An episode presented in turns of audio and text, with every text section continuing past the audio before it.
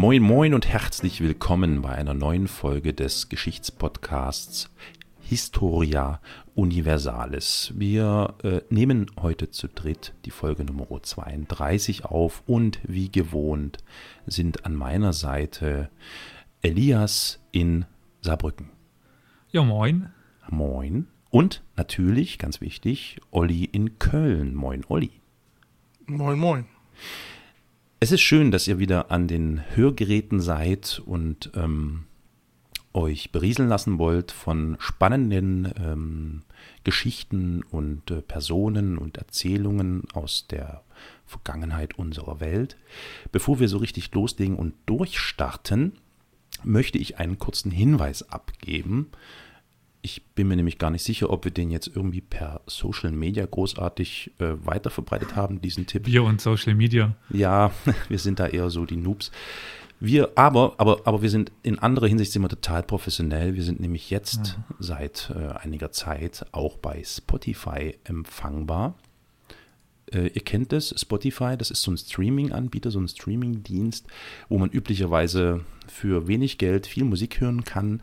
Mittlerweile kann man auch für null Geld, also in der Free-Version oder eben auch in der bezahlbaren Version, Podcasts hören und unter anderem eben auch zum Beispiel Historia Universalis. Also, sofern ihr nicht wisst, was ein Podcast ist und nicht wisst, wie man eine Podcast-App bedient und unbedingt Spotify benutzen wollt, dann könnt ihr das tun und dann könnt ihr auch Historia Universalis äh, aufrufen, uns äh, kurz äh, folgen, liken oder wie das heißt, keine Ahnung, und dann könnt ihr euch das alles anhören. Aber ihr habt einen großen, folgen, folgen heißt das, okay.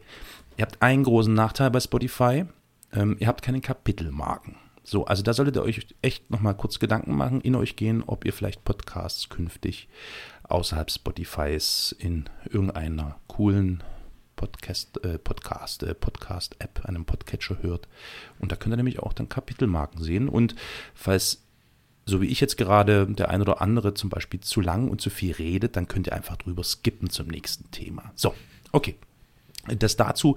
Und wenn wir schon einmal dabei sind, heute drehe ich den Spieß mal um, vollkommen ohne Vorwarnung. Äh, Elias wird total äh, erschrocken sein, äh, Olli wird es wahrscheinlich egal sein. Ähm, ich sage jetzt mal am Anfang noch Folgendes. Bitte seid doch so lieb. Ähm, geht doch mal auf eure Podcast-Plattformen, die ihr so üblicherweise nutzt, wenn ihr außerhalb von Spotify unterwegs seid. Also zum Beispiel iTunes oder Apple Podcasts heißt das, glaube ich, jetzt, oder andere. Und ähm, gebt ein paar Sterne, Likes, was auch immer für diesen Podcast hier ab und gerne auch noch eine Rezension mit dazu schreiben. Das hilft, das ist immer toll. Und, und ganz wichtig. Äh, was ist Zeichen wichtig? auch eurer Oma. Was? Was ist mit der Oma? Auch der soll mal uns, unseren Podcast weiterempfehlen und ja, eine Folge zeigen. Unbedingt. Omas, äh, also jetzt ist ja gerade Weihnachtszeit. Vielleicht mhm. verschenkt ihr einfach ein Abonnement. Das ist übrigens kostenlos, des Podcasts Historia Universalis an eure Großeltern. Na, die werden sich bedanken, wenn wir über den Ersten oder Zweiten Weltkrieg reden. Na, egal. Ähm, an wen auch immer, an eure Schwester oder vielleicht an eure ungeliebte Stiefmutter, was auch immer. Ähm, ja, verbreitet doch einfach die frohe Kunde über diesen wunderbaren, tollen Podcast. So, jetzt habe ich genug gelabert die ganzen Kontaktinfos und so, die machen wir dann am Ende. Ähm, jetzt die obligatorische Frage, die wir am Anfang einer Episode immer stellen. In diesem Falle würde ich sie gerne mal an Olli nach Köln richten. Olli, weißt du denn noch, hast du denn noch in Erinnerung, was in der letzten Folge, in der Folge 31 für ein Thema erörtert wurde? Hm. hm. Das war wieder eine Synop-Folge, soweit mir das bekannt war. Hm. In der es um den Mann zwischen den Welten ging, Leo Africanus, wo Elias äh, im Synop in Saarbrücken wieder uns ja ein Thema nahegebracht hat. Mit schlechter Technik. Mit schlechter ja. Technik. genau.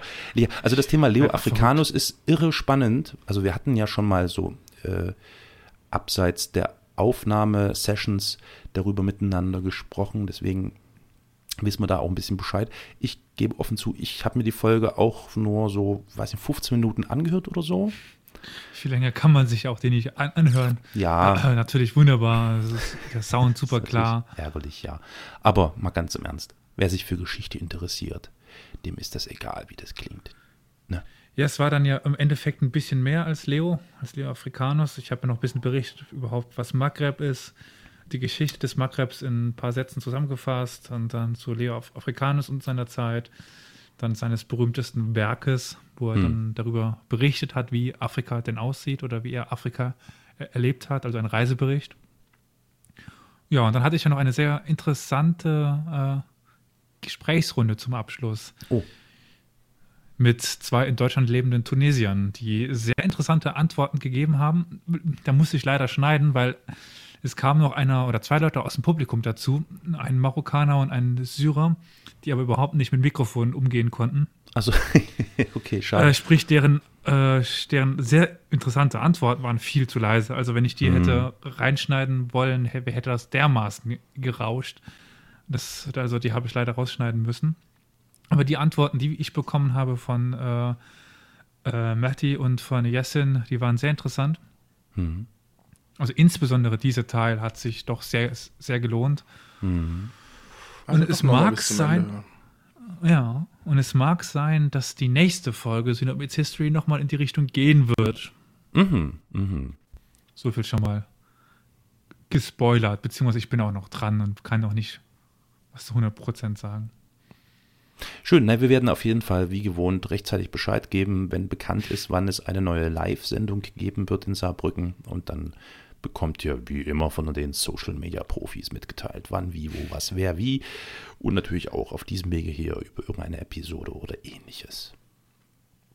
Ja, schön. Gut. Also wir ähm, sind dann jetzt, glaube ich, mit dem Anfangspalavern durch. Ich ja, könnte jetzt noch so. ja, was denn? Ich, ich, wollte ganz smooth überleiten, aber irgendwie wollte ich nur was sagen. Wieder kaputt gemacht, Scheibenkleister. Ja, wir haben uns gegenseitig kaputt gemacht. Sag doch.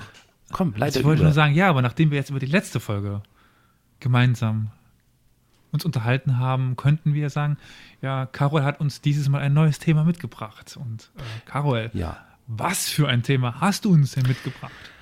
Ich werde euch ähm, das jetzt noch nicht verraten. Ich werde die Spannung ein bisschen aufrechterhalten. Ähm, das hat natürlich auch zur Folge, dass der Titel dieser Episode nicht allzu viel verraten soll, weil sonst ist das ja alles für, das ist ja dann sinnlos, ne? wenn ich jetzt hier wow, mache. Adolf Lüttler. genau, also ich sag nichts. Ne? Spannung. Ich sag nichts, ich mach's spannend. Ähm, also äh, ihr wisst ja schon, worum es gehen wird, aber die Zuhörerinnen und Zuhörer, die wissen es noch nicht und die können ruhig mal noch eine Minute oder zwei was? Ausharren. Keine Ahnung. Ihr habt keine genau. Ahnung? Ist, ist ah, das ist ja toll, das freut mich ja total, das ist ja schön. Ja, genau. Ja, nee, also wir werden, ich glaube, wir werden so äh, vom, äh, vom, äh, also rein geografisch ähm, sind wir nicht so weit weg von Leo Africanus oder zumindest jetzt von diesen Gebieten, die dort äh, Hauptthema waren.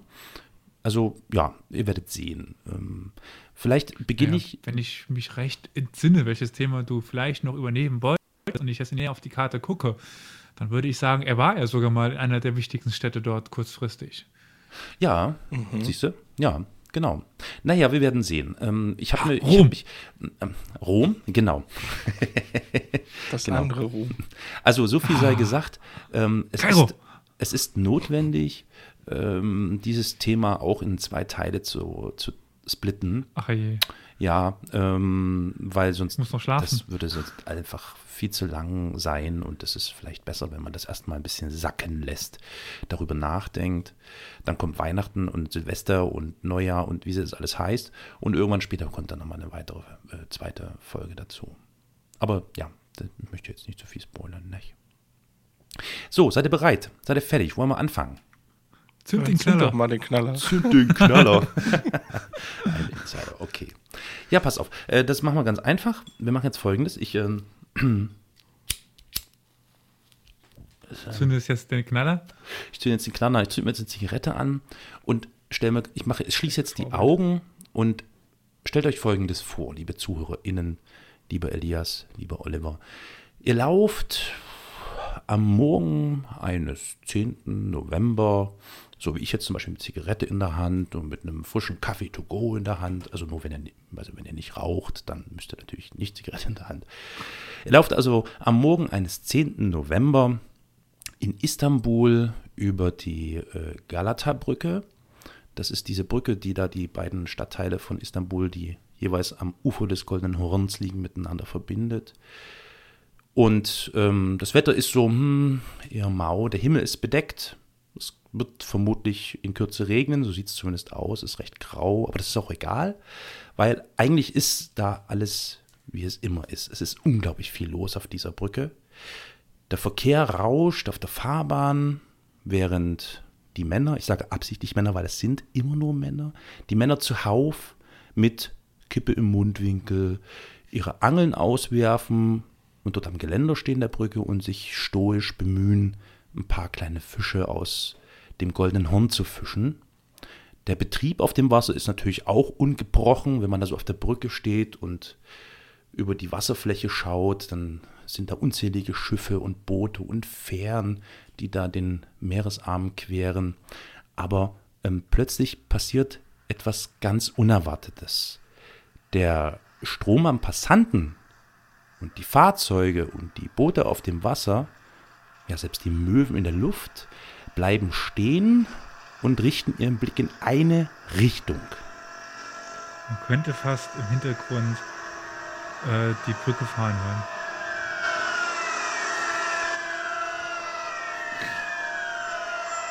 Ach, welch Zufall.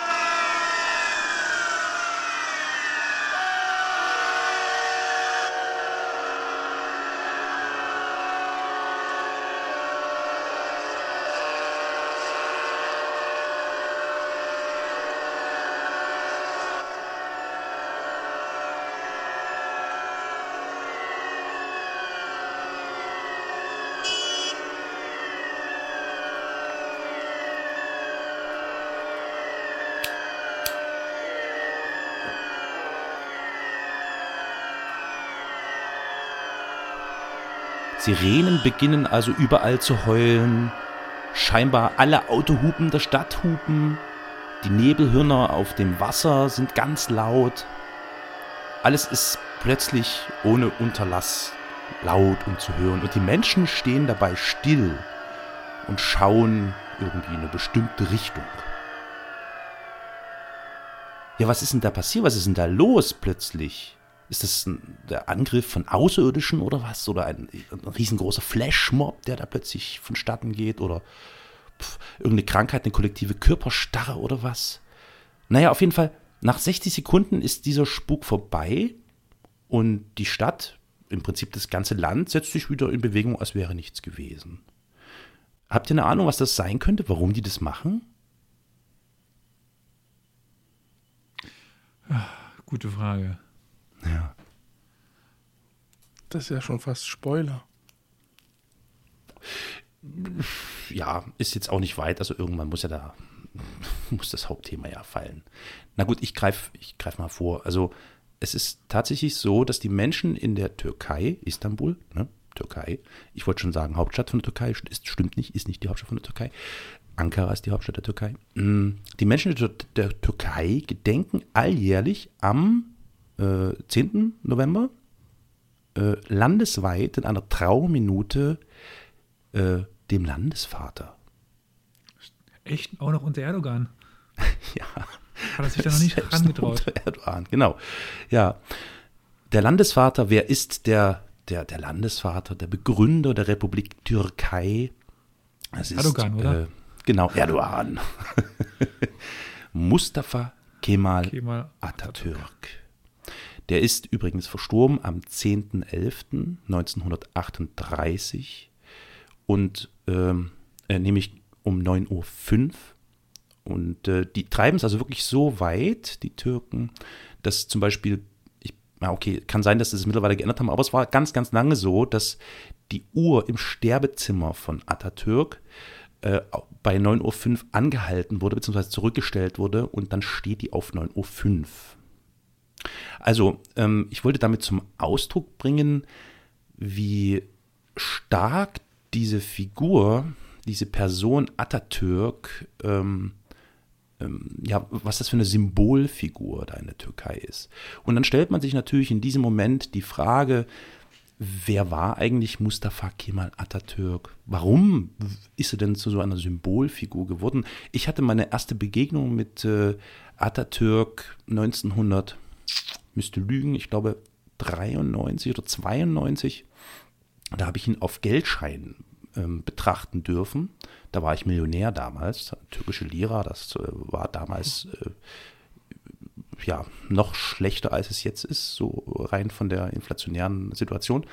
Und ähm, ja, das war schon ein eigenartiger Mensch, der da auf diesen Geldschein abgedruckt war. Und das war meine erste Begegnung mit dieser Person.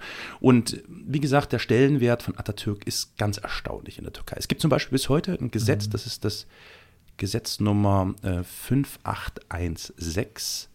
Das sagt aus, wer das Andenken an Atatürk öffentlich beschimpft oder beleidigt, wird mit Freiheitsstrafe von einem Jahr bis zu drei Jahren bestraft. Also ich wäre ja mal dafür, den lieben Herr Erdogan damit anzuklagen.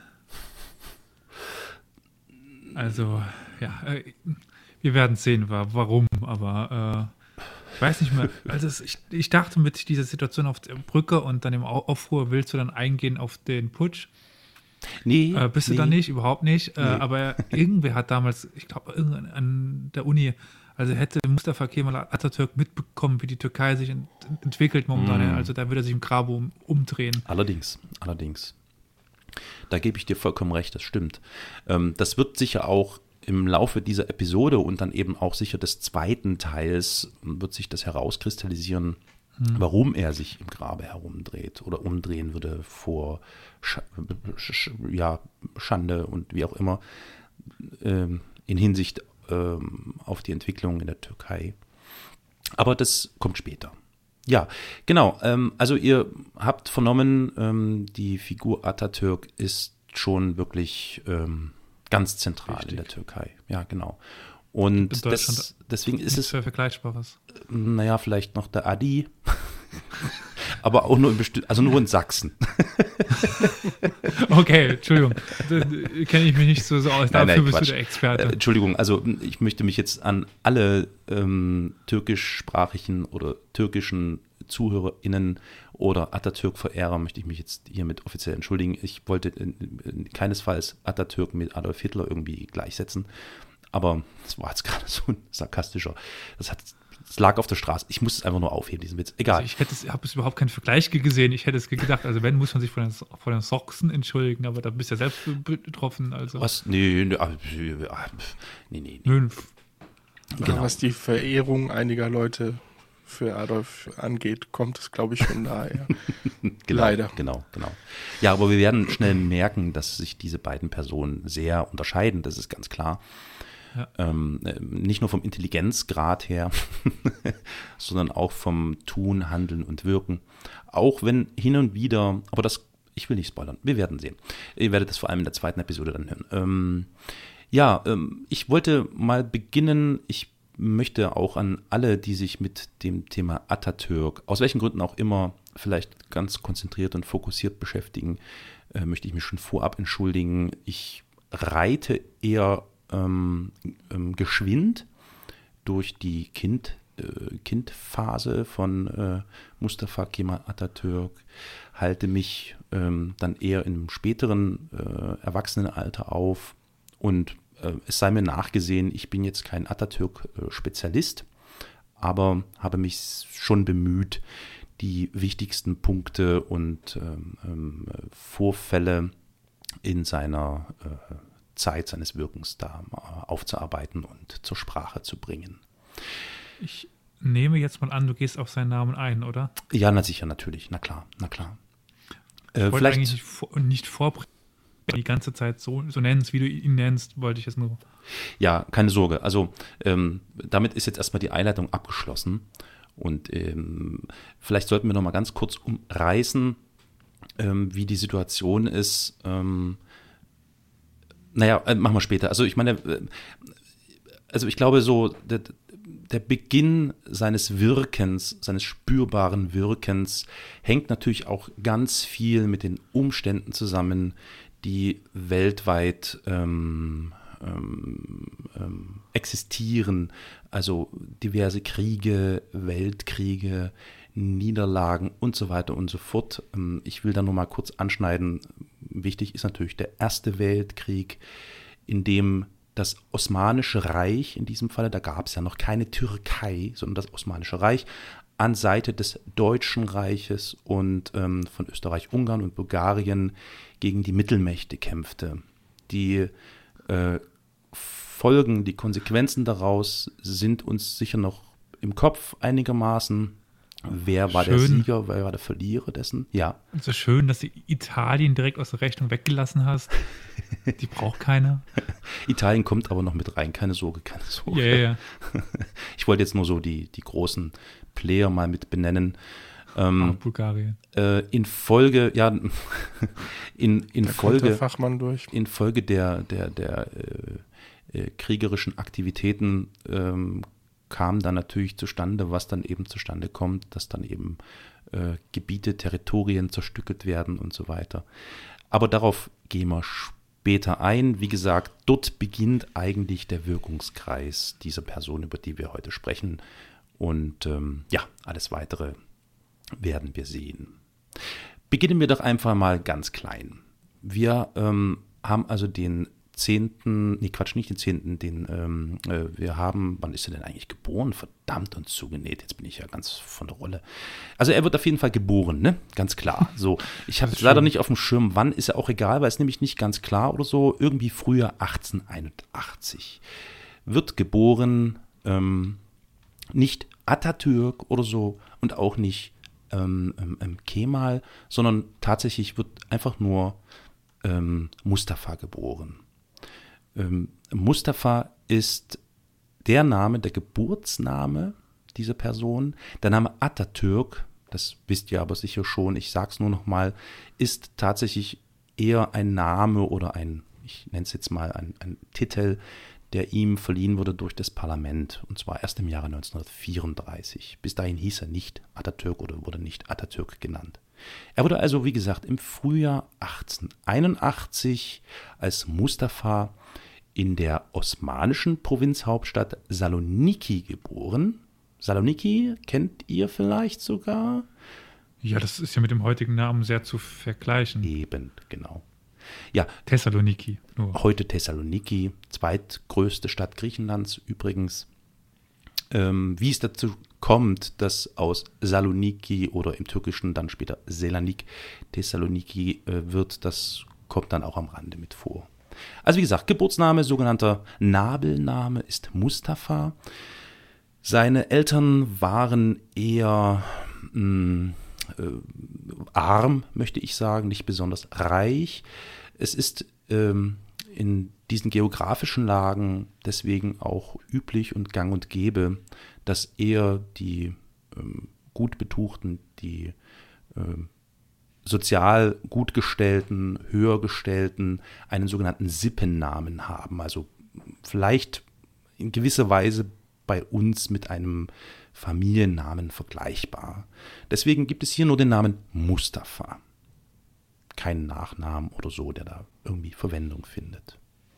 Und Mustafa ähm, durchläuft eine Kindheit, darüber ist nicht allzu viel bekannt, aber durchläuft eine Kindheit dort in Saloniki, ähm, die, ja, äh, glaube ich, recht unbeschwert war. Ähm, er hat also einen klassischen Schulgang äh, absolvieren dürfen, äh, ohne große erwähnenswerte Zwischenfälle, entwickelte aber relativ früh, es wird vermutet so irgendwie ab dem siebten, achten Lebensjahr eine gewisse Affinität für das Militär, da ihm vermutlich die Uniformen, die da schon sehr oft getragen werden, zu dieser Zeit gefallen, da ihnen das Marschieren und all das irgendwie ähm, ja äh, nicht unsympathisch erscheint und er dem scheinbar hingeneigt zu sein scheint, denn er setzt es tatsächlich durch, dass er in eine sogenannte militärische Vorbereitungsschule gehen wird.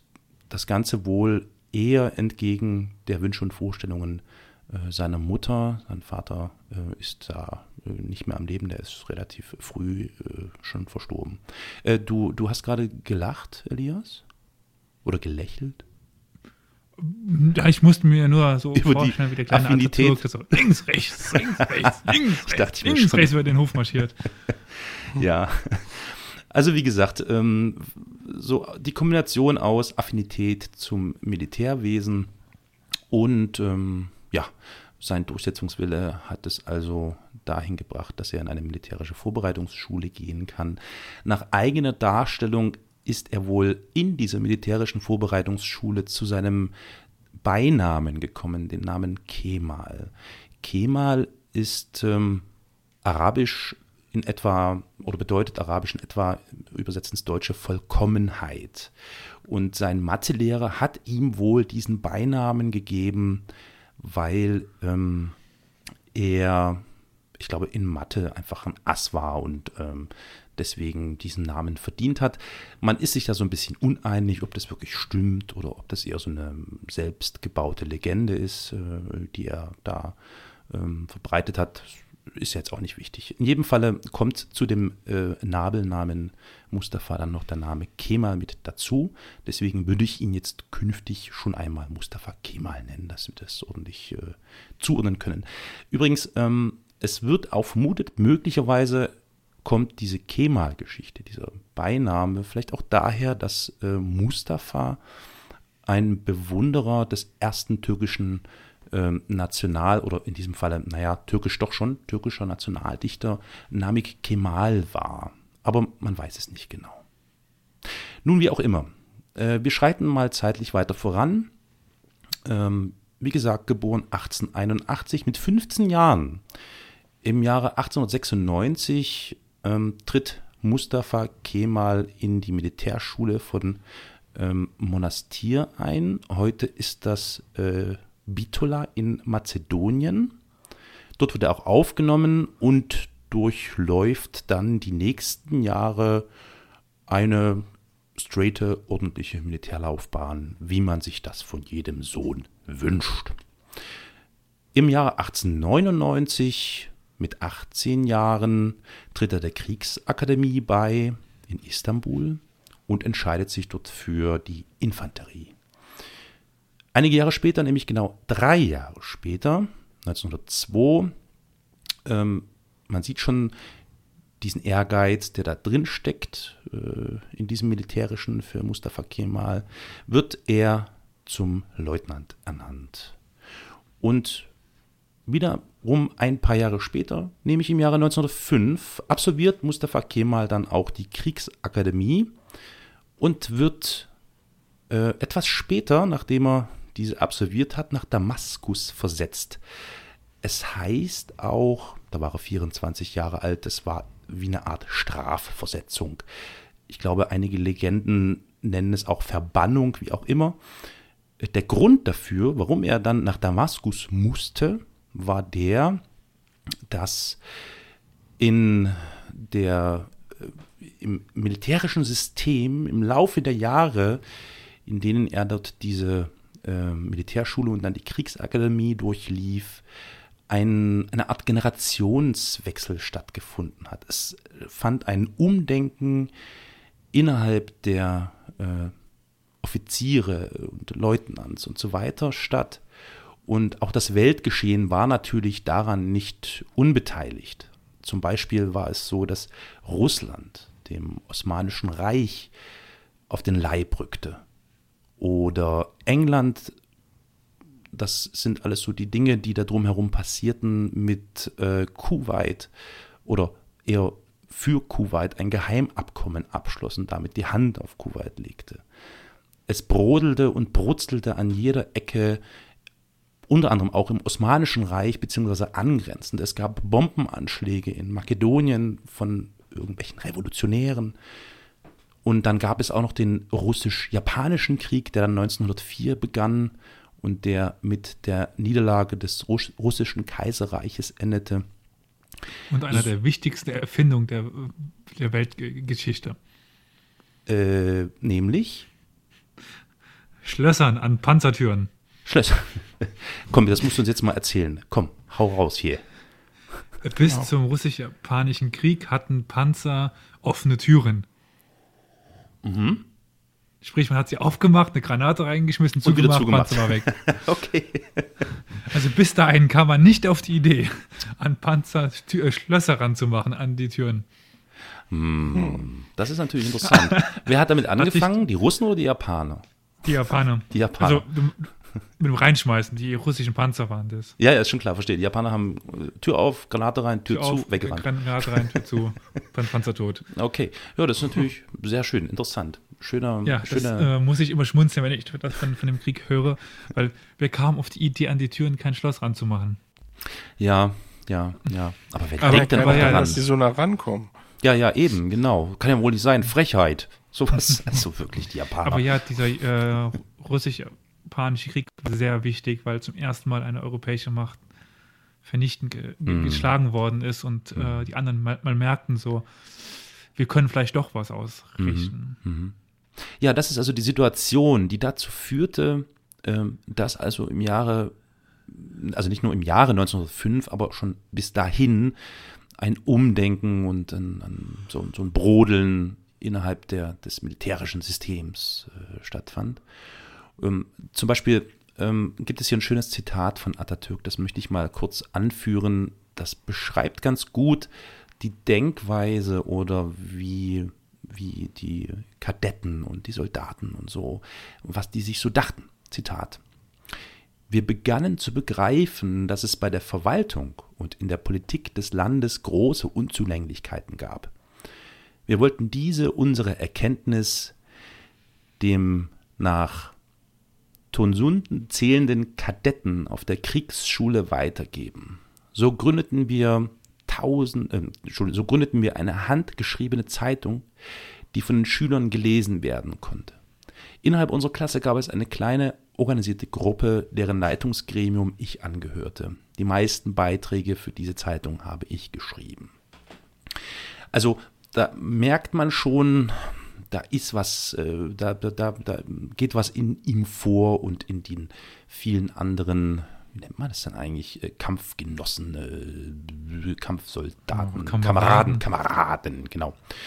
Ja, und ähm, so kam es dann eben auch, dass diese Verschwörer, die da diese äh, Gruppe gründeten und diese Zeitung da veröffentlichten, sogar sich eine Wohnung mieteten, um dort Versammlungen abzuhalten. Und ähm, man muss natürlich dazu sagen, dass all diese Umtriebe, die da stattfanden, in diesen, auf diesen militärischen Ebenen natürlich auch, be- es ist nicht unbeobachtet geblieben und äh, war natürlich ähm, auch mehr oder weniger dem Sultan bekannt, weil ihm dies durch seine Agenten, Spione, wie auch immer, zugetragen wurde. Das führte dann natürlich dazu, sicher ist sicher, man möchte ja vorbeugen, dass dann eben diese Männer und auch Mustafa Kemal, die sich da in dieser Wohnung zum Beispiel trafen, äh, verhaftet wurden und dann einigen Verhören unterzogen wurden und dann letztlich als erste Strafmaßnahme äh, musste Mustafa Kemal dann eine mehrmonatige, Haft antreten. Und als er die dann abgesessen hatte, wurde er, wie schon erwähnt, im Jahre 1905 strafversetzt nach Syrien. Ähm, wenn Also- du jetzt, sorry, Olli zuerst. Ähm, also ist es äh, auch ähm, belegt in den Zeitungen, dass er wirklich die meisten Artikel geschrieben hat? Oder ist das mehr so ein Mythos? Weißt du das? Also es klang sehr überzeugt in der Literatur, die ich gelesen habe, dass er sehr umtriebig und aktiv gewesen ist. Was die ähm, äh, Artikel angeht, müsste, ich, müsste man einfach nochmal nachschauen, ob es da vielleicht was gibt. Aber ich meine, das, da ist schon tatsächlich, deswegen ist die Frage nicht unberechtigt, viel an Legende mit dabei. Oder viel an Mythenbildung, die sich da so im Laufe der Jahre und Jahrzehnte zusammengetan hat. Also deswegen, du hast gerade meine Antwort verstanden, jein. Ich weiß es nicht genau. Ja, aber ich glaube, dein Türkisch oder zu der Zeit ja Osmanisch ist bestimmt nicht so besonders gut, wenn ich das so vor vorwegnehmen darf. Da, das, ja, absolut richtig. Ich kann nicht, nicht besonders viel Türkisch. Ich kann zum Beispiel Gülle Gülle, Ja, das kriege ich auch noch hin. ähm, dann noch äh, Ötebüs. Das ist schon über meinem Türkischen. Ötebüs ist Autobus. Das ist ganz einfach. Ähm, Ähm, ähm, danke wusste ich auch mal, aber mir fällt es, entfällt es immer, wie das Das, ich habe nur gerade nachgeschaut. Ich kann seinen Namen ta- ta- tatsächlich auf Os- Osmanisch lesen, aber das war es auch schon. Deswegen muss ich sagen, ich bin von deiner Aussprache doch sehr äh, begeistert mit der Be Betonung auf das A und eben weg von dem ersten E, das halt im, Osmanischen nicht klar ein, ja. ein E ist. Es kann auch ein I sein oder Ä, sowas. Äh, Kemal. Liebe ZuhörerInnen, ja. Der türkischen Sprache mächtig äh, sind, bitte lasst uns gerne per Kommentar oder wie auch immer wissen, seid ihr zufrieden mit der bisherigen Aussprache? Also ja, nee, ich Also ich wollte sie nur loben. Ja, ja, nee, das verstehe ich schon. Würde mich trotzdem interessieren, also ob das überhaupt, also du sprichst du den Türken? Nee, nee, eben nicht. Also du vermutest, dass es richtig sein könnte, Na, ich es ich kann Arabisch lesen. Okay, Und okay. die Osmanen benutzen ja die arabische Ja. Schrift. Und äh, ich sehe es halt, dass, also, äh, es gibt ja quasi kein klassisches E, H oder, oder U, sowas. Das gibt es ja nicht im Arabischen. Also Mhm. das la- lange A gibt es wiederum, aber das ist was anderes. Und es steht halt quasi K, M, A, L da. äh, Kmal steht ja, ja. ausgeschrieben da. Und ähm, man kann sich jetzt quasi zwischen dem K und dem M was äh, denken. Ja, Und richtig. das kann, also es könnte auch ein, eigentlich theoretisch, ich sehe jetzt keine äh, Zeichensetzung dran, es könnte auch ein, ein Kymal sein. Ein. Ky, ein, also ein, ein Kymal. Also, weil das A ja ausgeschrieben ist, ist es eben betont. Ja. Das hast du ja immer, schön gemacht. Und Ja. ähm, ich Äh, ti- tippe mal drauf, wenn man das schreiben würde, dass es einen Strich gibt, dass es als E kennzeichnen würde. Aber Mhm. so ein E kann halt auch mal zu leicht zu einem I tendieren oder zu einem Ä. Also ein Kimal oder ein Kemal wäre, äh, ich spreche es schlechter aus, als ein Kemal oder ein Kimal. Naja, egal. Ja, ich, ich- also ich sag mal so, um das mal kurz abzuschließen, was ich bemerkt habe, also ich bemühe mich, ich versuche mich schon, jetzt nicht hier konkret in diesem Falle, aber so grundsätzlich, wenn es um Türkisch geht, versuche ich schon, mich zu bemühen, das richtig auszusprechen. Und dabei hilft mir Folgendes. Die Zeichensetzung, zumindest jetzt, wenn äh, äh, nicht mehr die, das Arabische benutzt wird, sondern wirklich ganz klassisch unseren, äh, unsere, äh, was, äh, wie nennt man das denn eigentlich? Ja, unsere Schrift, Die, die lateinischen die lateinischen Buchstaben. Buchstaben, genau. Ähm, da da gibt es gewisse Ähnlichkeiten zu osteuropäischen Sprachen, das ist ganz interessant. Du meinst die DMG-Umschrift mit dem Dächelchen, den Pünktchen ja, ja, und ja, so ja, genau, genau, genau. Das ist sehr Die hilfreich, DMG-Umschrift. wenn man weiß, wie man Mhm. sie richtig äh, ausspricht oder verwendet. Ja. Also die deutsche morgenländische Gesellschaft. Aber was ich eigentlich sagen wollte, lang ausgeholt, äh, der kranke Mann am Bosporus, das du be beschrieben hast, das wurde ja dann häufig damals wahrgenommen als der kranke Mann am Bosporus, Schön, das Osmanische ja, Reich, Schön, gut. gutes ehemals. Mhm. das mächtige Reich, Ja, vor dem Wien zweimal hier in Angst und Bange stand Kniefall, mehr oder weniger. Hm, ja, und dann nun wirklich so schwach, dass sie teilweise am Leben ge gehalten worden sind. Also ja, man hat halt gefürchtet, was ist, wenn das Osmanische Reich jetzt kapituliert und es Ja. sich die Russen schnappen. Das geht nicht, weil dann gerät das Ja. Gleichgewicht der Mächte auseinander. korrekt. Dann wird Russland zu mächtig.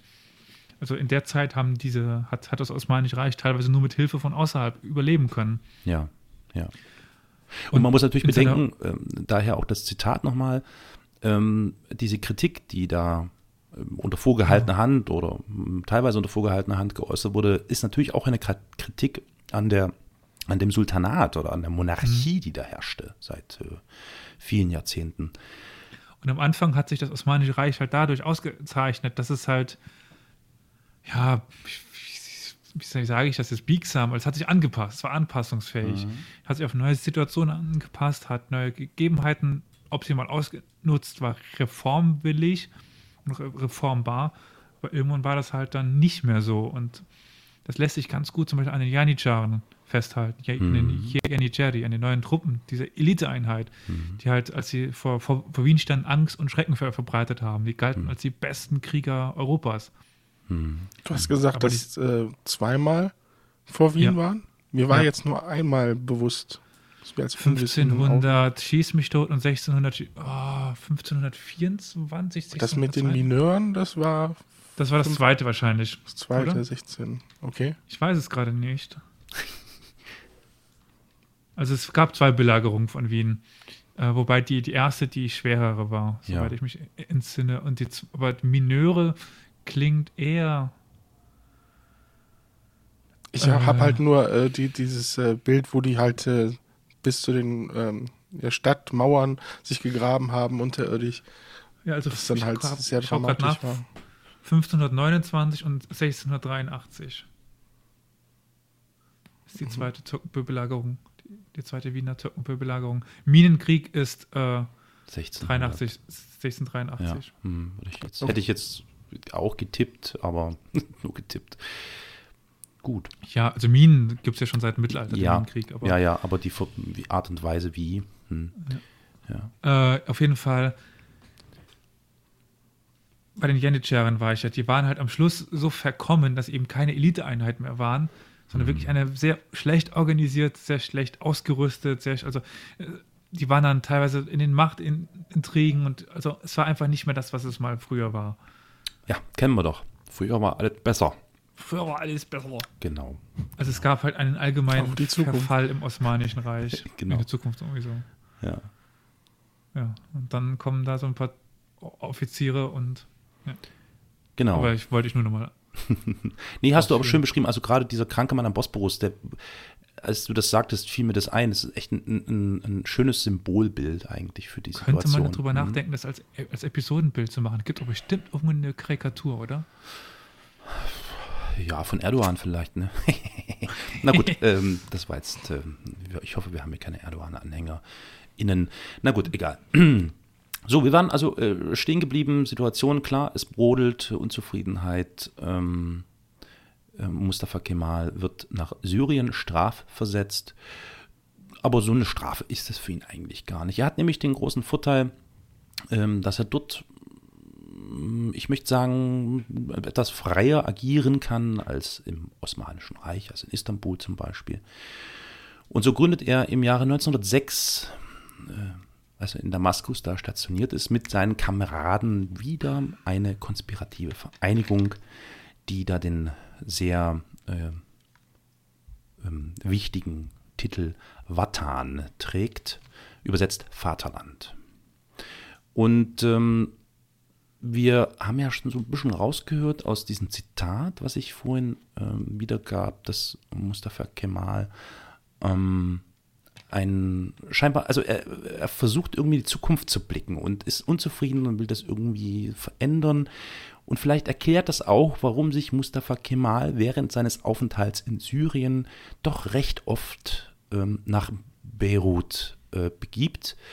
Ähm, ich bin mir nicht sicher, mit dem Zug äh, vielleicht eine Tagesreise oder so, zehn Stunden vielleicht. Und Beirut war zu dieser Zeit äh, ein, ein, ein brodelndes, lebendiges ähm, ähm, ähm Städtchen, wollte ich schon sagen. Eine, eine, brodelnde, lebendige Stadt, eine Metropole, vor allem ganz interessant, eine, eine christliche Stadt, die einen westlichen Charakter hatte. Und äh, das ist natürlich interessant zu beobachten, wie es Mustafa Kemal immer wieder dahin gezogen hat, wie er dieser Stadt äh, Besuche äh, abstattete. Und während es also da so vor sich hin brodelte in seiner Heimat und er da in Syrien war oder manchmal auch eben Beirut besuchte, ähm, passierte es, dass ähm, zum Beispiel im Osmanischen Reich in den makedonischen Bezirken äh, wieder Entführungen und Anschläge von ähm, revolutionären Geistern, möchte ich es mal nennen, bis hin zu Raub und Mord vonstatten gingen. Das heißt, die Situation in der Heimat war eher beunruhigend.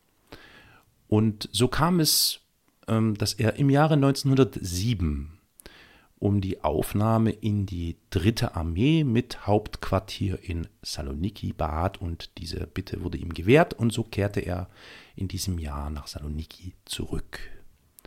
Und im selben Jahr wurde Mustafa Mitglied der Gesellschaft für Einheit und Fortschritt. Das möchte ich mal kurz äh, mit einfügen, diese Information.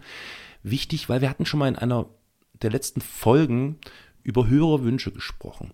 Diese Gesellschaft für Einheit und Fortschritt ist äh, gewissermaßen die Gesellschaft, aus der dann später die sogenannte Jung türkische Truppe, also dieses jungtürkische Regime hervorging. Das war ab 1908 bis 1918. Ich gehe darauf dann auch nochmal kurz ein, aber Thema Jungtürken übrigens. Ähm, Zitat aus dem Jahre 1907 von Mustafa Kemal. Unser Land ist teilweise und wirksam unter ausländischem Einfluss und ausländischer Herrschaft geraten. Der Sultan ist eine hassenswerte Existenz, die sich ihren Vergnügen und der Alleinherrschaft hingibt. Er ist zu den niedrigsten Taten fähig. Wo Freiheit fehlt, herrscht der Tod und die Zerstörung.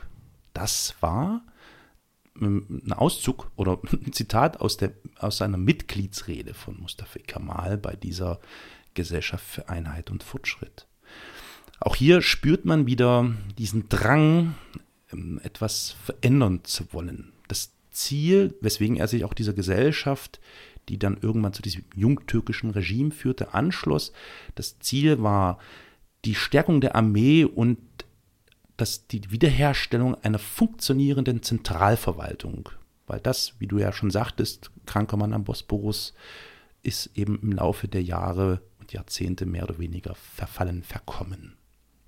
Und so trug es sich zu, dass dann im Jahre 1908, konkret am 24. Juli, die sogenannte Jungtürkische Revolution begann.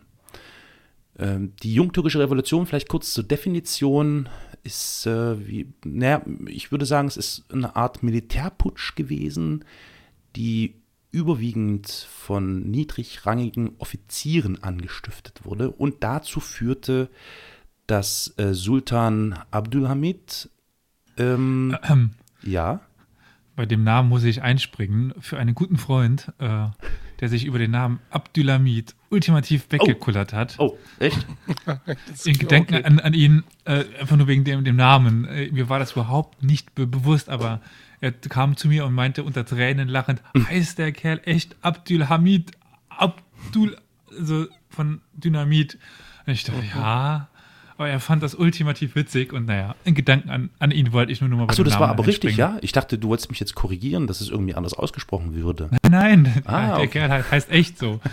Also okay, wie das okay. Dynamit fast. Genau, also diese jungtürkische Revolution, dieser Militärputsch der Offiziere führte dazu, dass Sultan Abdulhamid die osmanische Verfassung wieder einsetzte. Die wurde nämlich im Jahre 1878, also vor, lass mal rechnen, ja, vor 30 Jahren, genau, vor 30 Jahren wurde die gewissermaßen außer Kraft gesetzt, da der Sultan dort äh, an diesem Zeitpunkt die Schließung des Parlaments ähm, ja, veranlasste.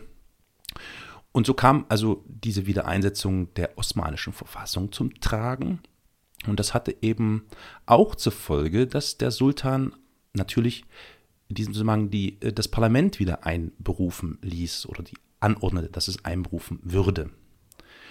Und so kann man sagen, dass Mustafa Kemal ähm, quasi ein jungtürkischer Propagandist war. Oder er hing diese Idee eben schon an. Ne? Dieses Revolutionäre hatten wir ja schon so ein bisschen angerissen, dass das immer wieder spürbar war. Und so war er als eben dieser Propagandist unter anderem eben auch in äh, Libyen, äh, halt falsch ausgesprochen, Libyen, Libyen, L-I-B-Y-E-N, Libyen, äh, in Tripolis unterwegs, um ähm, dort irgendwelche äh, Verträge auszuhandeln, irgendwelche Dinge zu erledigen, die ihm aufgetragen wurden. Also ja. nur zum Hinweis der äh, geografischen Situation halber. Übrigens, Libyen, Libyen, keine Ahnung, wie man das ausspricht. Libyen. Äh, also gut ab, wo wir schon mal bei der Aussprache waren, die die ganze Zeit, ja. war zu dem Zeitpunkt noch Teil des Osmanischen Reiches. Mhm. Danke für den Hinweis, das ist ein guter Hinweis, stimmt. Also, ja. wann mhm. waren wir jetzt? Wir sind jetzt im Jahre 1908. Ja, genau, da mhm. ist das definitiv noch Teil des Osmanischen Reiches. Ich ja. weiß nicht, ob du gleich darauf eingehen wirst, wann sie es verlieren. Natürlich. Aber das werden wir ja. dann sehen. Ja, ja, ja. Ähm, äh, also wie gesagt, Tripolis war mit ein Ziel, äh, dort war er unterwegs. Dann war er auch als Manöverbeobachter in Frankreich unterwegs. Also er ist wirklich viel rumgekommen.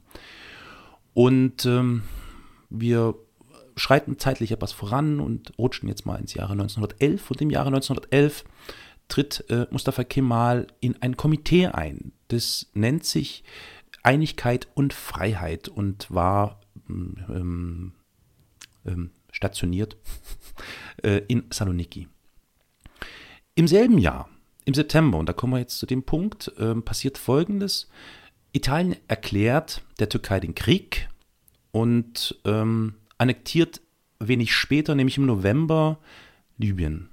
Und ähm, was danach passiert, ist, dass die Türkei, oder in diesem Fall das Osmanische Reich, so ist es ja richtig, das Osmanische Reich ähm, eine Niederlage erleidet und damit Libyen ähm, abgetreten hat an Italien. Bist du befriedigt, Elias? Vollstens. Aber Wunderbar. es äh, dauert nicht lang. Ähm, die Situation spitzt sich weiter zu, denn ein wenig später, einige Monate später, nachdem äh, diese Niederlage der Türkei äh, quasi mehr oder weniger verarbeitet oder abgeschlossen war, beginnt im Jahre 1912 der erste Balkankrieg. Der erste Balkankrieg ähm, umfasst folgende äh, Kriegsgegner, nämlich die äh, Länder Montenegro, wieder mal Bulgarien, Griechenland und Serbien. Ähm, die treten dann irgendwann alle mehr oder weniger geballt auf, kämpfen gegen das Osmanische Reich. Und äh, in dieser Zeit im Jahre 1912, während des ersten Balkankriegs, wird Mustafa Kemal dann auch von ähm, äh, Saloniki wieder nach äh, Istanbul versetzt. Und ähm, wie wir schon angesprochen haben, der kranke Mann am Bosporus ähm, unterliegt hier im ersten Balkankrieg auch tatsächlich den anderen Kriegsparteien und muss aufgrund dessen auf einige Gebiete oder europäische Territorien und Gebiete verzichten. Also da wäre eben zum Beispiel der Balkan zu nennen, der dort streckenweise verloren geht, oder eben auch die Geburtsstadt von Mustafa Kemal, nämlich Saloniki. Ein Jahr später ähm, sind die sich immer noch nicht so richtig grün und es bricht erneut Streit aus. Jetzt ist die Sachlage ein wenig anders. Ähm, weil es geht nämlich um die Aufteilung der Territorien aus dem ersten Balkankrieg. Da fühlte sich dann, ähm, ich müsste lügen, ich glaube, Bulgarien fühlte sich da, glaube ich, irgendwie übergangen.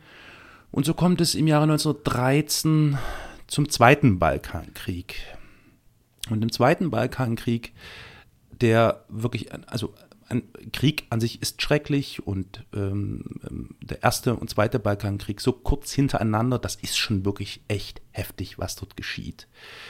Da kämpft also in diesem Falle jetzt hier im zweiten Balkankrieg Bulgarien gegen das Osmanische Reich, gegen Rumänien, gegen Serbien, gegen Griechenland. Also da, die schlagen sich dort alle gegenseitig massiv die Köpfe ein. Und das ist wirklich, ähm, ja, also es ist hart und brutal, was dort vonstatten geht. Und im Zuge dieses zweiten Balkankriegs kommt es eben auch aufgrund der Härte dieses Krieges auch und dieser territorialen Verschiebungen, die dort stattfinden, zu, also ich würde, ja, also zumindest erstmals zu einem äh, sehr massiven und wirklich erwähnenswerten Bevölkerungsaustausch zwischen Muslimen und Nichtmuslimen oder beziehungsweise nichtmuslimischen und muslimischen Bevölkerungsgruppen. Das mal so zur Situation im Jahre 1913. In diesem Jahr und wird, ja. Was ich auch noch erwähnen kann, was häufig auf dem Balkan erzählt wird, dass ja die Osmanen schuld gewesen seien, dass es ihnen so schlecht geht. Aber bis zu dem Zeitpunkt war der Balkan eigentlich eine wirtschaftlich, war es eigentlich das wirtschaftliche Zentrum mhm des Osmanischen Reiches. Correct. Die Osmanen haben das Geld nicht in Anatolien ge gemacht. Anatolien war Beiwerk. Ja, mhm. ihre Wirtschaft im, auf dem Balkan. Ja, ja, ja. Gehabt und haben sie aber nach dem Balkankrieg abgezogen. Mhm. Und die beiden Balkankriege haben sehr viel zerstört. Mhm. Und dementsprechend liegt eben die Schuld nicht bei den bösen Osmanen. Sicherlich haben die nicht alles gut gemacht, aber mhm. Ähm, durch den Abzug ist viel weg und dann durch die beiden Balkankriege und dann den mhm. Ersten Weltkrieg ist mhm. so viel zerstört worden. Da liegt eher die Hauptschuld ja. zu suchen. Ja. ja. Und ja, da liegt auch die einer der, der Wurzeln für die spätere Pulverfass des Balkans. Mhm. Ja, ja, richtig, richtig. Im Jahre 1913, wir sind also noch im Jahre des Zweiten Balkankriegs, wird Mustafa Kemal als Militärattaché nach Sofia ähm, abgesandt. Und er verbringt dort schon ja, eine, für seine Verhältnisse recht lange Zeit, nämlich bis etwa Anfang 1915 befindet er sich dort in Sofia. Das heißt, äh, die kriegerischen Geschehnisse ähm, bekommt er natürlich sowieso mit, es ist klar. Was aber eben auch klar war, das geht zumindest so aus der Forschung und aus der Literatur über Mustafa Kemal Atatürk hervor. Ähm, es war auch zu dieser Zeit nicht sein Ansinnen, irgendwie ähm, Revanche, Rache, keine Ahnung, all dies irgendwie gegen die anderen Länder zu spinnen. Das war damals weit verbreitet, ne? ist klar. Also Niederlagen bedeuten tatsächlich, abgesehen von den schrecklichen kriegerischen Akten, ja auch Opfer und äh, Verluste und so weiter, was natürlich die Menschen dazu bewog, äh, Revanche, Rache, was auch immer zu fordern. Aber das schien ihm zu diesem Zeitpunkt ähm, nicht das Thema zu sein, das man nur so nebenbei erwähnt. Man könnte ja vermuten, Mustafa Kemal sitzt äh, brodelnd, wütend in Sofia und schwört Rache. Nö, das war nicht das Thema für ihn. Es ging wirklich also nur mehr um die Stärke des eigenen Landes. So möchte das gut, ja, sehr gut ausgedrückt. Genau, genau. Es ging ihm tatsächlich um, um äh, Veränderungen in seinem Land, die ihm irgendwie am Herzen lagen. So, während er also da äh, in Sofia bis Anfang 1915 war, beginnt dann der Erste Weltkrieg. Du hast es ja schon angeschnitten, Elias. Dort haben wir dann, ähm, ja, hatte ich anfangs ja auch schon gesagt, die ähm, Mächte, die da gegeneinander kämpfen, Frankreich, Italien, ähm, UK, äh, werden noch USA gegen Russland. Ähm, genau, genau, gegen das Deutsche Reich, das Osmanische Reich, Österreich, Ungarn, Bulgarien. Und im Januar 19... Italien. Hatte ich vorhin schon gesagt. Mhm. Hatte ich gesagt. Habe ich gesagt. Musst du zuhören, Elias. Aber hast du auf welcher Seite hast du das angerechnet? Ja, ja, natürlich. Also ich rechne die zu Frankreich und so weiter. Naja, aber du sprichst, du sprichst doch von Kriegsbeginn, oder? Ja. Aber waren die zu Kriegsbeginn erstmal neutral und dann auf deutscher Seite und erst dann auf französisch, äh, englischer, russischer Seite? Die Italiener wechseln doch immer zum Sieger. Ja. Der Italiener an sich wechselt zum Sieger. Im Krieg wie im Fußball. Ich halte mich schon zurück. Im Januar 1915 erhält also Mustafa Kemal den Befehl, äh, aus Sofia abzuziehen und sich der äh, 19. Division unweit der Halbinsel Gelibolu ähm, hinzubegeben, äh, zurückzukehren dahin und diese 19. Division zu übernehmen. Das tut er auch und ähm, ich will auf diese ganzen, auch wenn das ein Teil seiner Symbolkraft ausmacht, aber ich will darauf nicht allzu sehr eingehen, weil ich dieses ganze kriegerische, das ist, glaube ich, langweilig für die Zuhörerinnen. Wenn man jetzt erzählt, er hat diese und jene Division befehlt und diesen und jenen geschlagen, vielleicht kurz umrissen. Mustafa Kemal kämpft und befehligt ähm, diese Division und auf dieser Halbinsel schlägt er tatsächlich in mehreren Angriffen die Alliierten auch wieder zurück. Das gelingt ihm also mit seiner Division. Ähm, Mustafa geht dann gegen 1916 an die kurdische Front gegen Russland, die sich da aufgetan hat. War das ein Hinweis? ja, ich wollte noch kurz, äh, ich bin ja der, der Einordner, der, der ja. geografische. Ja. Ich habe, habe ich das wieder überhört oder hast du erzählt, wo diese Halbinsel liegt? Äh, Im Osmanischen Reich. Das ist ja immer noch relativ groß, aber es ist ja schon interessant, wo das liegt, finde ich jetzt so. Dann bitte beschreibe mir das, weil das habe ich nicht beschrieben, wo die Halbinsel Gelibolu liegt. Wo liegt die denn? Ja, die liegt ja quasi am Eingang von der Ägäis in hm. den Bosporus. Das stimmt. Und damit ja sehr wichtig für die äh, Position. Und ähm, es gibt äh, also diese Schlacht äh, im Februar 1950 von Gallipoli oder Gallipoli, wie es ja auf Griechisch heißt, mhm. ist ja befehligt worden von einem sehr interessanten Mann. Nämlich diese äh, gnadenlose Niederlage der äh, Entente. Ein Aber Mann, wer hat sie denn befehligt? Die w w hm? Ich bin gerade am. Achso, oh, okay, das war jetzt nicht relevant, meinst du? Also habe ich jetzt. Doch, äh, doch, doch, aber. Äh, also, äh, Atatürk war es nicht. nee, nee, ich meinte auf Euro. Genau. Ähm, Achso, der andere erste Seite. Lord der Admiralität ah. hat diesen Seeangriff befohlen. Ja, ja. Und damit seine ja. schlimmste Niederlage erlebt. Tatsache, Winston das, Churchill. Ja, richtig. Ja, ja, ja, ja, ja, ja. Okay. Also die haben halt so versucht, die Osmanen direkt aus dem Krieg zu nehmen, wenn die da landen. Und dann sind sie quasi direkt vor Konstantinopel, direkt vor Istanbul. Mhm. Aber ja, ich wollte nur. Ja, also die Gewichtung, die, die, die, Gewichtung dieses, dieses äh, Zurückschlagens der Alliierten ist schon eine wirklich, also das hat schon wirklich eine hohe Gewichtung. Das ist ohne Frage. Also klar, ich, richtig. Ähm, wie gesagt, 1916 äh, befindet sich Mustafa Kemal an der kurdischen Front gegen Russland. Dort noch irgendwelche ähm, Zusatzinformationen, Elias? Ich halte mich ja schon zurück. Nee, das war jetzt überhaupt nicht ironisch gemeint. nee. Äh, ich, so mal gut solche Informationen.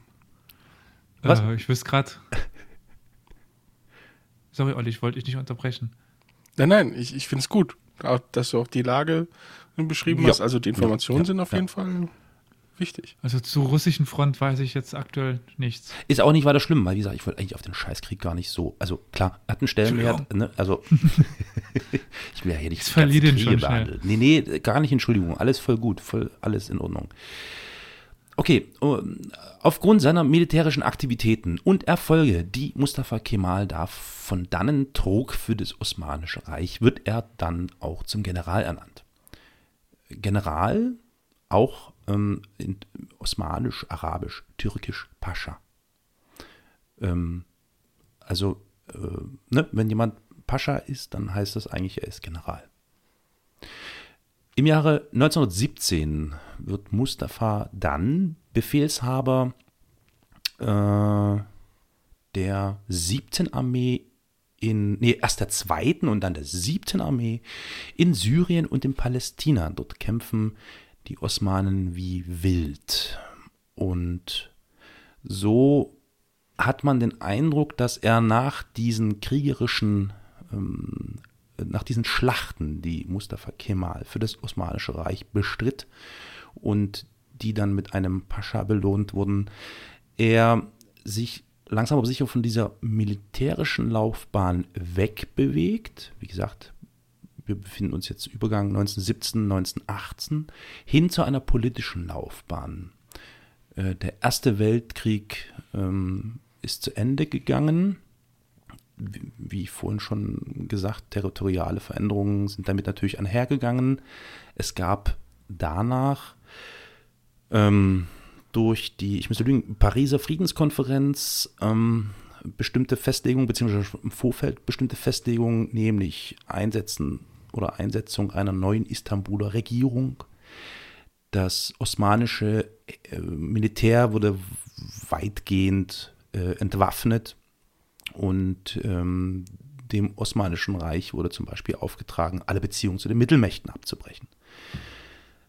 Und im Jahre 1919, im Mai, geschieht es übrigens auch in Zusammenhang mit dieser Pariser Friedenskonferenz nach dem Ende des Ersten Weltkrieges, dass die Griechen Izmir besetzen. Und das alles ist eine Situation, ähm, das Land ist niedergeschlagen, es hat viele Niederlagen einstecken müssen, territoriale Verluste, es brodelt ganz besonders im Osmanischen Reich. Und äh, zu dieser Zeit beginnt Mustafa Kemal ein Netzwerk zu spinnen. Ähm, aber ich hatte vorhin bei dem Begriff Pascha, General, ein leichtes Aufatmen bei dir vernommen, Elias. Wolltest du noch dazu etwas sagen? Ja, das ist jetzt ähm, Wortglauberei.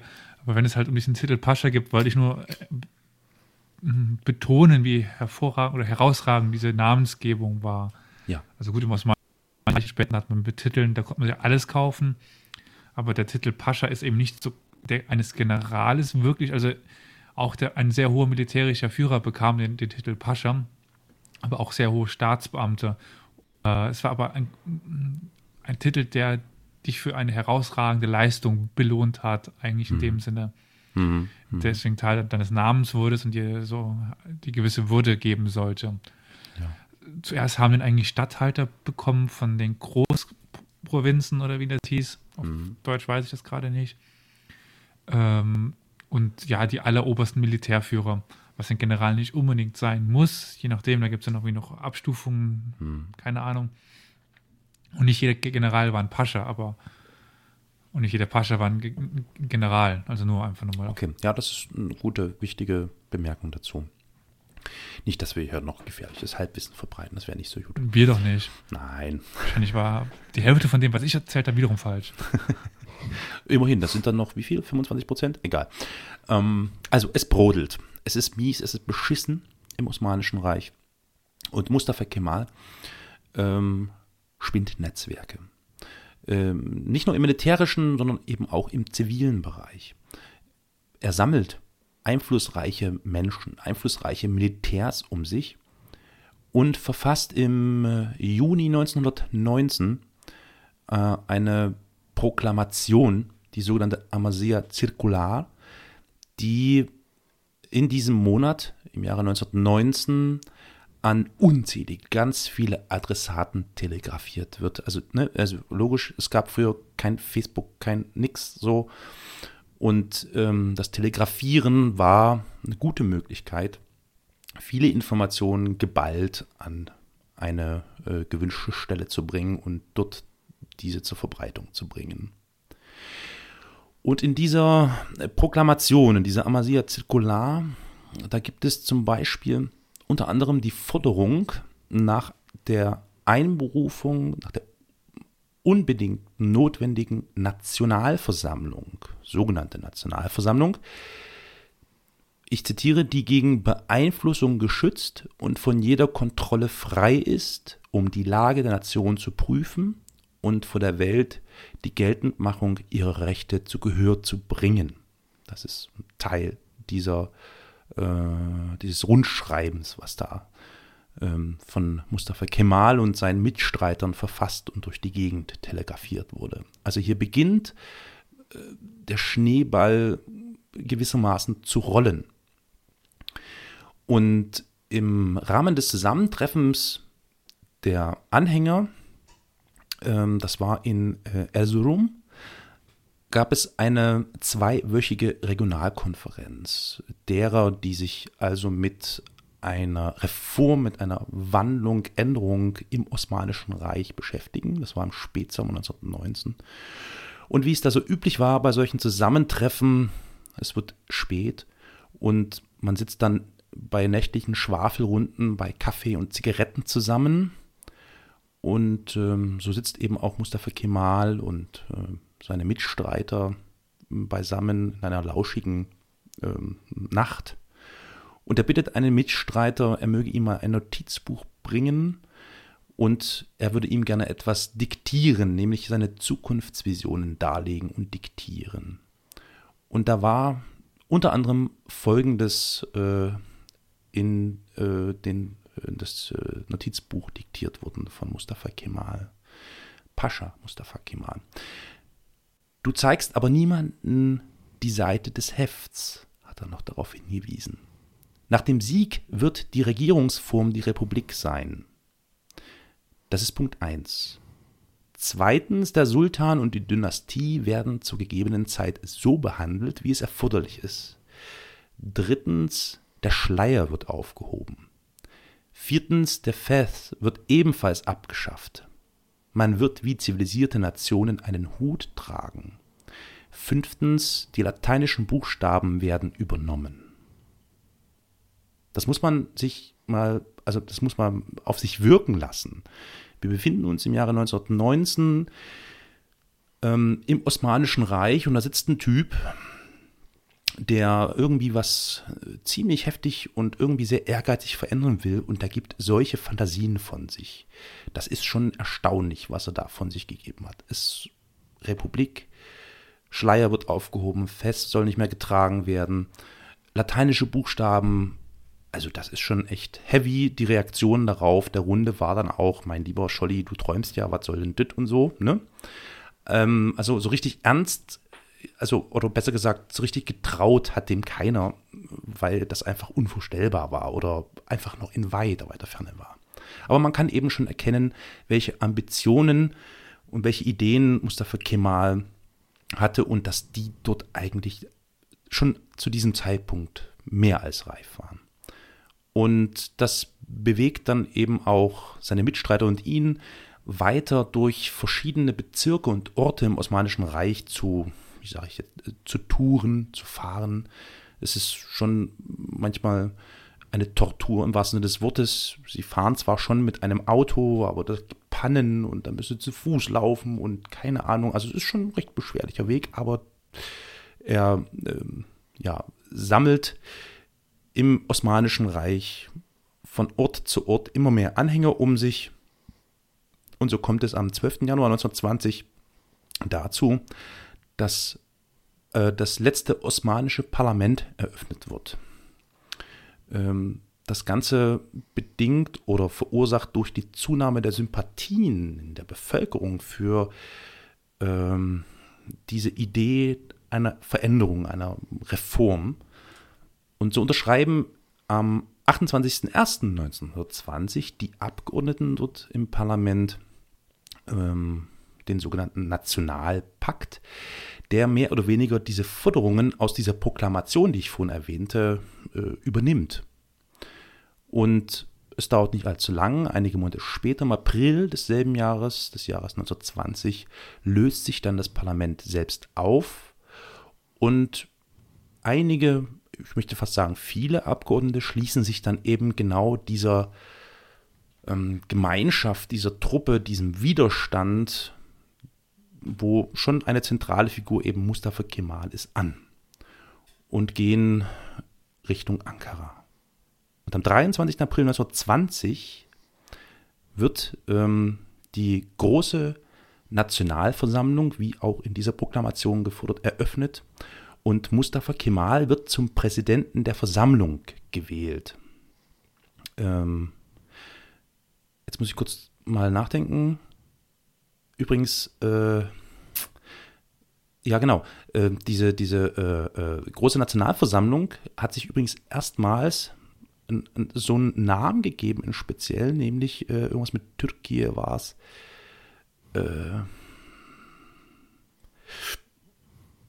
Also bisher mh, hm, waren immer die Herrscherfamiliennamen ausschlaggebend. Ne? Also Monarchie, Sultan und so weiter.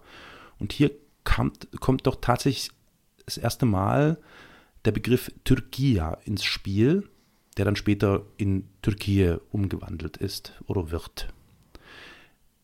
Diese ganzen Widerstandsbestrebungen, das, was da gerade in Ankara und Umgebung und im Großen und Ganzen um, im Osmanischen Reich äh, geschieht, ist natürlich der äh, Regierung des Sultans ein Dorn im Auge und er bemüht sich natürlich schon nach Kräften irgendwie die Entfaltung dieses, wie nenne ich es, dieses zweiten Regimes oder dieses Schattenregimes, dieser Schattenregierung da in Ankara, die sich da gebildet hat mit dieser großen Nationalversammlung, äh, versucht dem irgendwie entgegenzuwirken.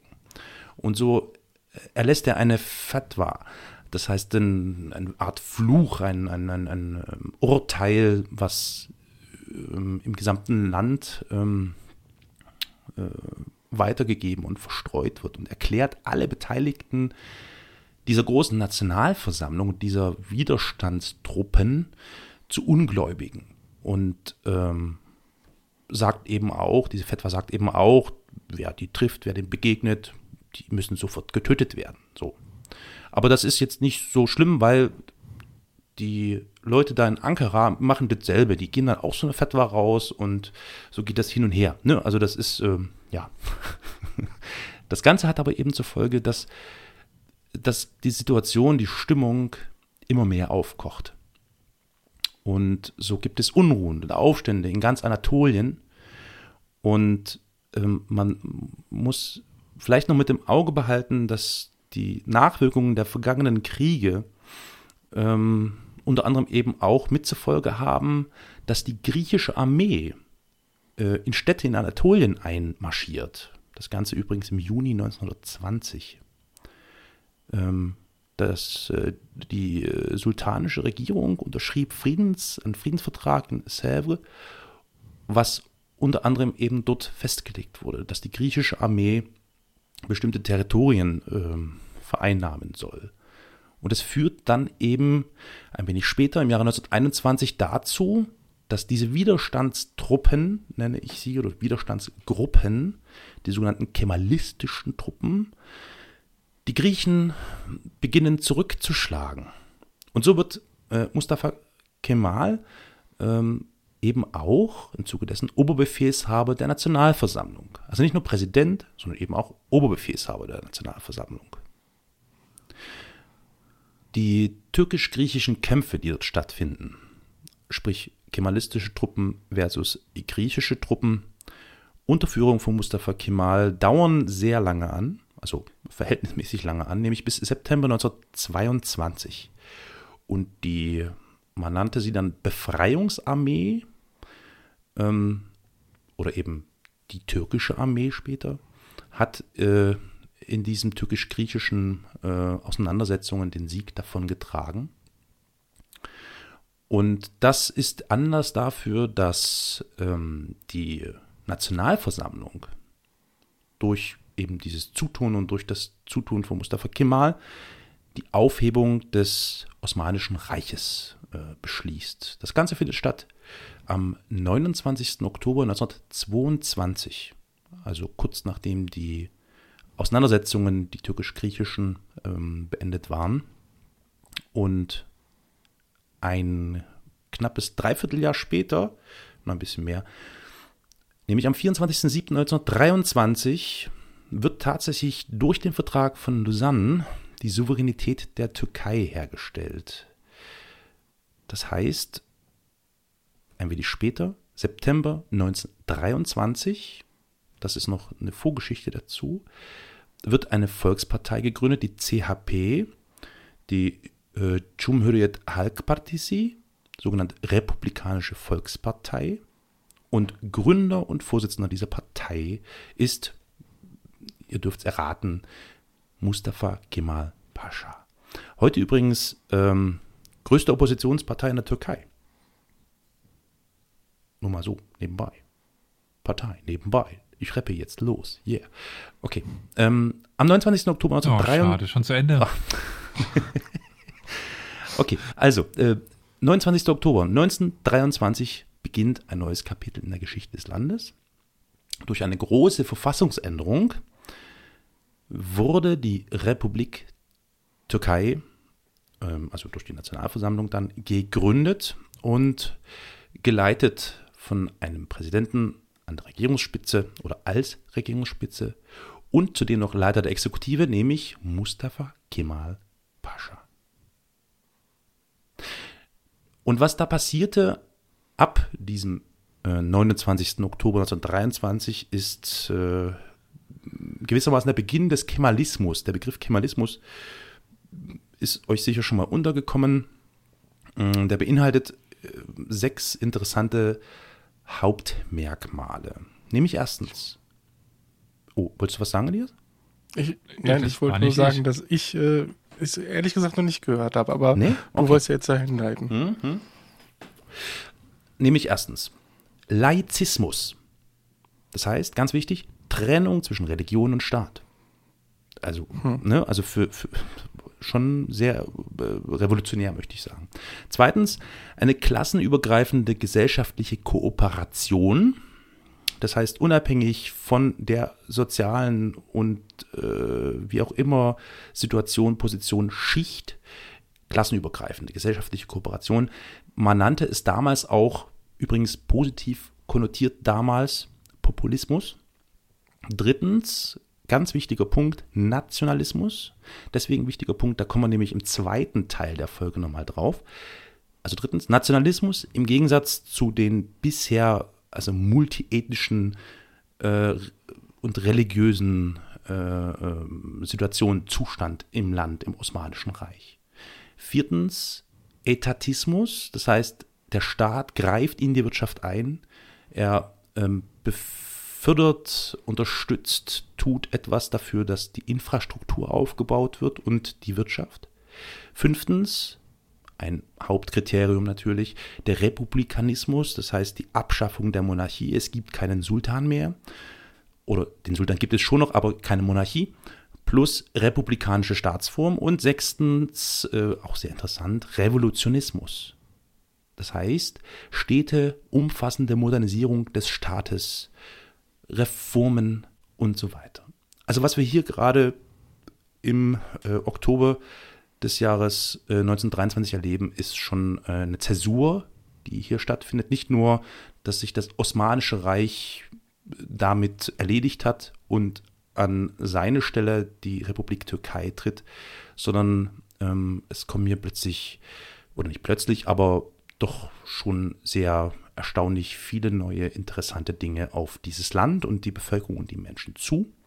Und damit möchte ich zumindest jetzt erst einmal den ersten Teil, nämlich den Teil, wie Mustafa Kemal Pascha, später dann Atatürk, ähm, dahin kommt, wo er dann später irgendwann auch endet, nämlich als der Landesvater, als die Symbolfigur der Türken.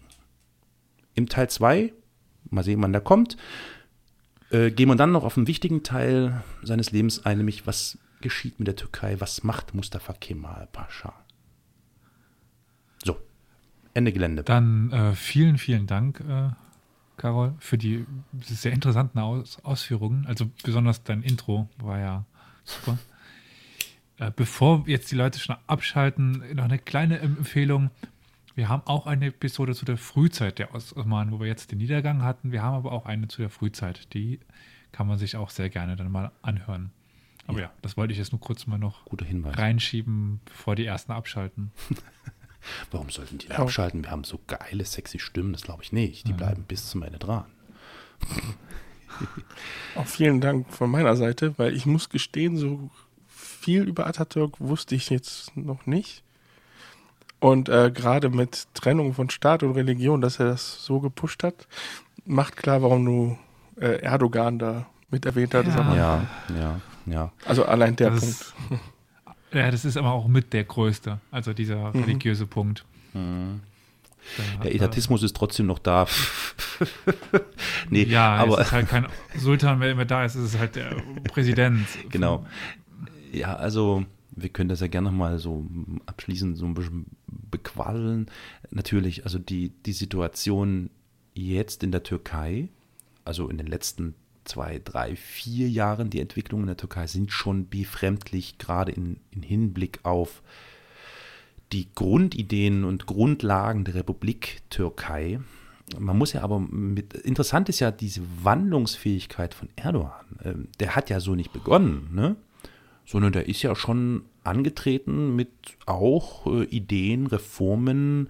Infrastruktur verbessern und so weiter und hat sich erst im Laufe der letzten, naja, mehr oder mhm. weniger Jahre plötzlich dann gewandelt zu jemandem, der äh, da schon einige Punkte, zum Beispiel des Kemalismus, von der Liste streichen möchte. Also eben zum Beispiel Laizismus. Also ähm, das ist interessant, wie er sich gewandelt hat. Ähm, ja, ähm, wäre mal ganz interessant mit äh, Menschen, die vielleicht in der Türkei leben oder sich mit der Türkei und der Situation auskennen, darüber auszutauschen.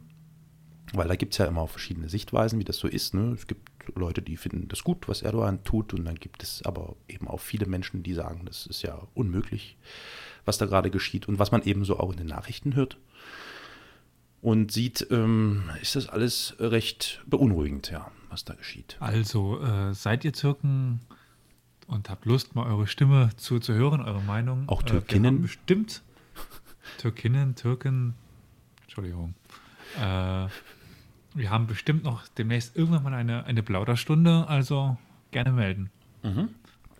dann holen wir euch rein und dann hören wir uns das mal an. Also ich, ich muss grundsätzlich sagen, ich bin ein ganz großer Fan der, der Türkei. Ich finde, dass das ein, ein berauschend wunderschönes Land ist, das äh, so vielfältig ist, dass einem das echt den Atem verschlägt. Die äh, Türken an sich, der Türke an sich, ähm, hat eine ganz, ein ganz wunderbares Gemüt, eine wunderbare Mentalität, finde ich. Äh, also, wenn man das so generalisiert sagen kann. In jedem Falle, ähm, ich fühle mich da immer sehr, sehr wohl und umso mehr äh, bedrückt es mich zu sehen, was da so alles gerade geschieht und wie da so die politischen äh, Seiten aufeinander prallen und äh, ja, naja. Aber immerhin, ne, habt ihr mitbekommen, der große Umzug des Flughafens? Wow. Ich meine, äh, äh, den, den großen Atatürk-Flughafen habt ihr vielleicht schon mal erlebt? Da war ich mal, ja. Hm, also ich meine, der ist ja nun wirklich echt groß, ne? Also wirklich groß. Mhm. Sehr, sehr groß. Und jetzt haben sie ja irgendwie ein neu, neuen, neues Flughafenareal und Gebäude und Zeug, also, also ein massiv großes Teil gebaut und jetzt zieht der ganze Shit irgendwie da um in den neuen Flughafen. Ich weiß gar nicht, wie der heißt. Wahrscheinlich Erdogan-Flughafen. I don't know. Auf jeden Fall ein krasses, also das ist wieder so ein krasses Beispiel für diesen Etatismus, ne? Also für diese Staat greift massiv ein, so, ne? Also, okay, ist natürlich ein mhm. Prestigeobjekt, ohne Frage, aber hm ja. Ich glaube, wir werden ganz viele Dislikes auf die Folge bekommen. Ne? Oh, why? Wegen Erdogan-Bashing? Oder was? Oder habe oder, oder hab ich zu viel Stuss geredet? ich wollte jetzt irgendwas in Richtung Tier sagen, aber das lasse ich lieber. Hä? Okay, lass es lieber. Esel und so, weißt du. Wie jetzt? Ja, hab nichts gesagt. Ich, Weiß man nicht. Okay, ich stehe gerade auf dem Schlauch, aber es ist vielleicht auch besser. Böhmermann. Ähm, vielleicht sollte sich mit so. von Böhmermann in Kontakt setzen. Ne? War da nicht was von Ziegen? Aber egal. Na, okay. Ja, was weiß ich denn? Was für welche Tiere? Tut mir leid. However, ähm, ja, äh, gebt uns Feedback, sagt uns Bescheid. Das könnt ihr über viele ähm, Kanäle tun. Kanäle? Kanäle wir sind ja Social Media Profis und ähm, deswegen sind wir natürlich ganz klar mit äh, dem Geschichtspodcast Historia Universalis auch bei Facebook vertreten. Unser staatlich anerkannter offizieller äh, Facebook-Verantwortlicher Oliver kann uns da vielleicht Näheres dazu sagen. Ja, unter Geschichtspodcast sind wir dort relativ einfach zu finden. Tja, sehr simpel. Genau, da könnt ihr uns dann Kommentare hinterlassen. Ihr könnt uns dort folgen, liken, lieben, hassen, was auch immer. Unser staatlich anerkannter YouTube-Experte Elias ähm, möchte vielleicht auch nochmal darauf hinweisen, was wir für einen geilen YouTube-Channel haben. Ja, mit der wunderbaren URL, die ich nicht aufzählen will, weil sie vollkommen random ist. Einfach Historia Universalis. Jetzt habe ich reingesprochen, Entschuldigung. Genau. Entschuldigung. Sag's nochmal, ich habe reingesprochen. Entschuldigung. Historia Universalis, der Geschichtspodcast. Eine eigene URL haben wir noch nicht. Ja, also bitte folgt doch bitte diesem YouTube-Channel, weil ich glaube, ab 100.000 oder so kann man dann eine URL bekommen. Ja, ein bisschen früher. ähm, es gibt, äh, gibt noch die Möglichkeit, dass ihr uns eine, eine Mail schickt. Das ist hier mit E-Mail schreiben und tippen und so. Das geht dann Jetzt frage ich wieder Elias, weil Elias ist unser Spezialist für E-Mails. Ihr wollt mich doch immer nur verarschen. Ja, das klar. ist der Podcast at historia-universales.fm. Ich habe es einmal ver... Wow. Okay, vielleicht dreimal. Slow Clap. Jetzt will ich aber hier Post-Production, Slow Claps. Ja, und es gibt dann noch. Ich habe nicht schon vorher die Seite aufgerufen, um selber nachzuschauen, wie nicht? die ist. Äh, äh, okay, hab, ich Nein, habe ich nicht. Okay, ähm, es gibt dann Sind noch. Wir denn ja? Auch beim Zwitschern einen Vogel zu finden. Ja, natürlich. Wir können uns auch anzwitschern. Ne? Ich weiß sogar, wie der Ad heißt. Wow. Elias, sag an, wo, oh, oh. wie? Twitter. Ad Geschichtspot. Genau, Ad Geschichtspot, der Account äh, äh lebt hin und wieder mal. Wir geben Revival zu, wir sind, ein paar Tage. wir sind jetzt nicht so, aber wir machen das schon. Genau. Also und, wenn du jetzt noch die Nummer sagen kannst, von unserem Anrufbeantworter bin ich echt beeindruckt. Dann bist du. Ja, ich habe ab nicht zufälligerweise das Kontaktfeld auf Unserer wunderbaren Webseite www.historia-universales.fm slash Kontakt slash habe ich nicht zufälligerweise offen. Überhaupt nicht. Also für, für, die, für diejenigen, die uns gerne persönlich ankacken wollen oder vielleicht auch Liebe und, und, und, und, und Küsse und Hacks schicken wollen, das können wir natürlich auch telefonisch tun. Wir haben da so einen Anrufbeantworter geschaltet, weil wir nehmen natürlich die Gespräche nicht persönlich an, soweit kommt es noch. Elias, sag mal an, wie ist denn die Telefonnummer unseres Die Anrufbeantworters? kenne ich durch Zufall natürlich auch. Das ist die 0351 841 686 20 Bravo, bravo, bravo, bravo. Anrufbeantworter. Genau, genau. 24-7, immer für euch erreichbar. So, das war's jetzt für heute. Ähm, ja, es ist der 13. Dezember. Das ist der Tag der Aufnahme. Irgendwie ein paar Tagen hauen wir die dann raus. Und dann kommt ja schon Weihnachten. Und Neujahr. Und oi. Ja, ja, also eigentlich hatten wir den 12. Stimmt, oh fuck. Ja, ja. Stimmt, naja, 12 Äh, Schrägstrich nein, wir 13. nehmen nicht nachts auf, nein. Nein, nein, nein. Ähm, unterschiedliche Zeitzonen. Äh, Saarland, Sachsen, ähm, Nordrhein-Westfalen. Mittelalter. Wie das in dem großen Land wie Deutschland halt so ist. Genau, genau.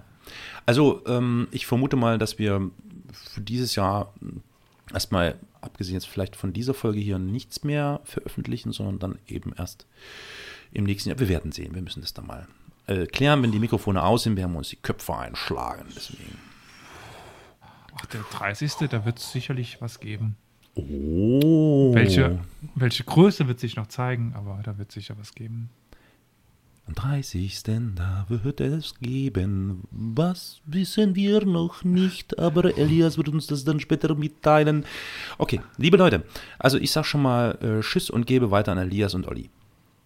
Ja, ich sage vielen Dank und äh, gebe weiter an Olli. Genau, vielen Dank und bis zum nächsten Mal. Gülle, gülle.